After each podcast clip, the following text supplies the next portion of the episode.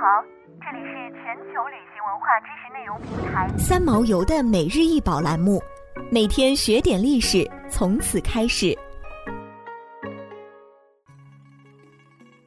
每天学点历史，从每日一宝开始。今天给大家分享的是红色花萼刻刀容器。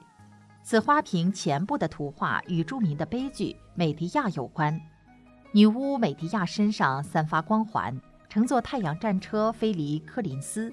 为了报复她的丈夫 Jason，美狄亚刚刚杀死了他们的两个孩子。希腊悲剧美狄亚讲的是这样一个故事。美狄亚的父亲是科尔喀斯国王埃厄忒斯，美狄亚被爱神之箭射中，与率领阿尔戈英雄前来寻找金羊毛的 Jason 一见钟情，帮助 Jason 盗取羊毛，并杀害了自己的亲弟弟阿布须尔托斯。不料对方后来移情别恋，美狄亚由爱生恨，将自己亲生的两名质子杀害以泄愤，最后酿成了悲剧。花瓶的另一侧发生了另一场悲剧。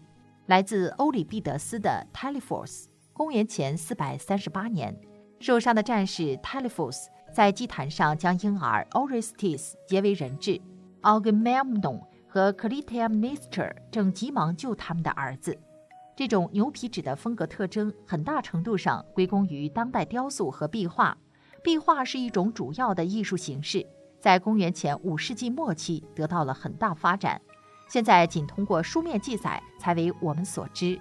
通过引入壁画元素，画家赋予了此花瓶其非凡的特色。想要鉴赏国宝高清大图，欢迎下载三毛游 App，更多宝贝等着您。